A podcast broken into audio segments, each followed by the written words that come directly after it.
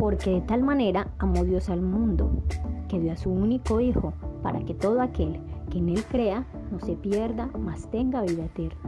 Juan 3:16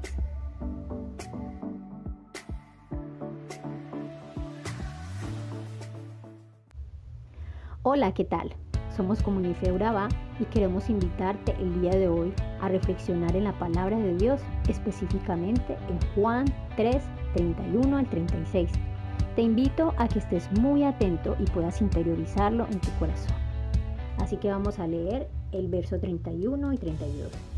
Dice, Él vino de lo alto y es superior a cualquier otro. Nosotros somos de la tierra y hablamos cosas terrenales pero Él vino del cielo y es superior a todos. Jesús, el que viene del cielo, es más importante y habla de lo que ha visto y ha oído en el cielo. Sin embargo, muchos no quieren creer en lo que Él dice. ¿Y por qué no lo quieren creer? Bueno, porque eh, la verdad es que es muy difícil creer en lo que no podemos ver, en lo que no hemos visto. Por eso es común para nosotros usar la frase hasta no ver, no creer. Nosotros que vivimos en un plano terrenal, lógicamente hablamos de lo terrenal, de la vida cotidiana, de la comida, de paseos, de vestuarios, de dinero y todo aquello que podemos palpar. Y todas estas cosas que son visibles para nosotros se nos hace más fácil de entender. Es como cuando tú compras un vehículo nuevo y alguien te explica cómo usarlo, solo con instrucciones se te hace difícil entender hasta que puedas palpar todo aquello a lo que se refería. No lo vas a entender, no vas a entender la función del close o de los cambios a la perfección hasta que puedas eh, verlo y ponerlo en práctica. O cuando, por ejemplo, cambias tu teléfono móvil, un asesor te explica sus funciones y comienzas a entenderlo cuando tú le sacas o le dedicas un poco de tiempo para observarlo y utilizarlo. Es así, pues en estos ejemplos estamos hablando de cosas visibles. Imagínate poder entender o comprender las cosas que no son visibles. Y precisamente esto es lo que hace la fe en nosotros. Nos permite creer en aquello que no vemos. Por esa razón es difícil para muchos creer porque estamos condicionados a la necesidad de ver, a encontrar una lógica y así poder entenderlo. Pero Jesús viene del seno del Padre, de lo más íntimo, del lugar donde nadie conoce, pero Jesús sí lo vio y vino a darnos a conocerlo, y sus palabras son propias del Padre. Leámoslo en el verso 33 y 34. Todo el que acepta su testimonio puede confirmar que Dios es veraz, pues Él es enviado por Dios y habla las palabras de Dios porque Dios le da el Espíritu sin límites. Así es.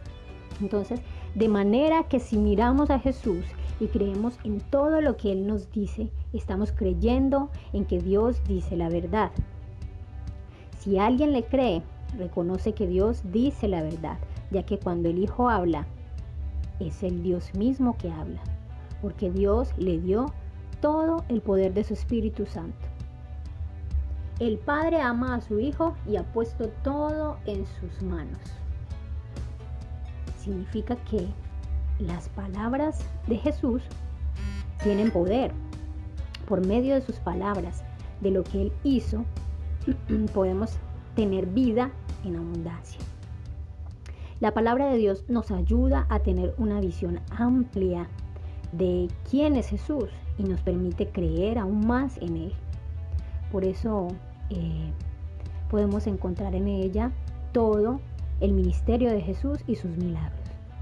Es necesario para nosotros meditar en su palabra para conocerlo más y permitir que nuestra fe crezca.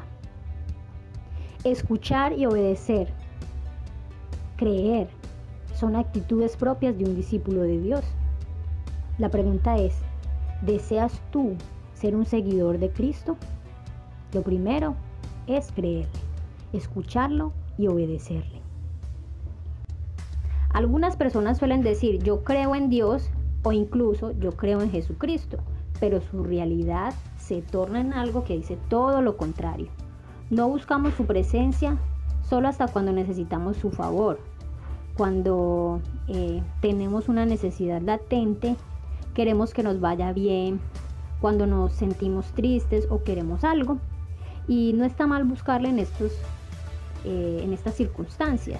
Lo no bonito es buscarle solo, solamente, los días difíciles, cuando estamos desesperados y nos acostumbramos a un Dios bombero que viene a rescatarnos de los momentos de crisis.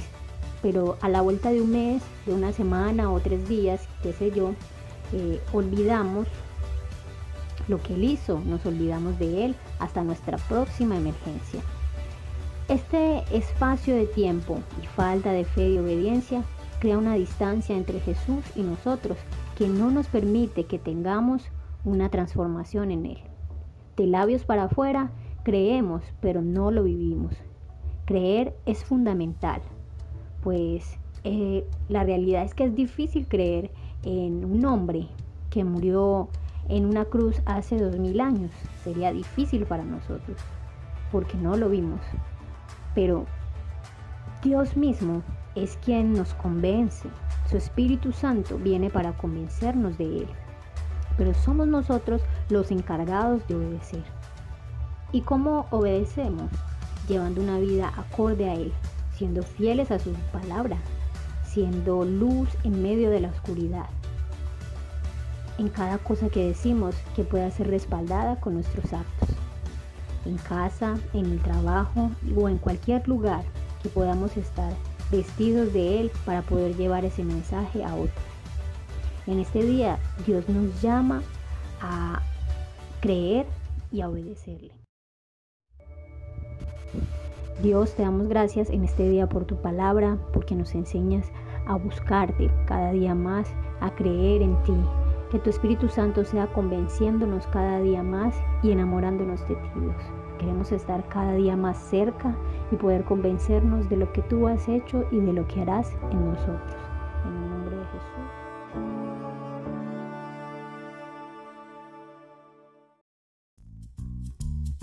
Fue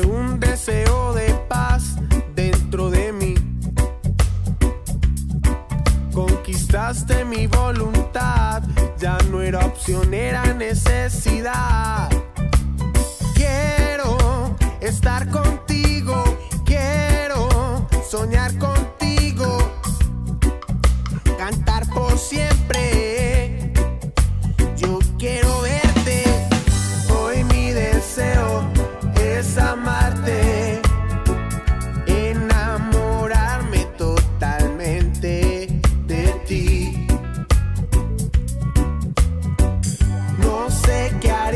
así me falta.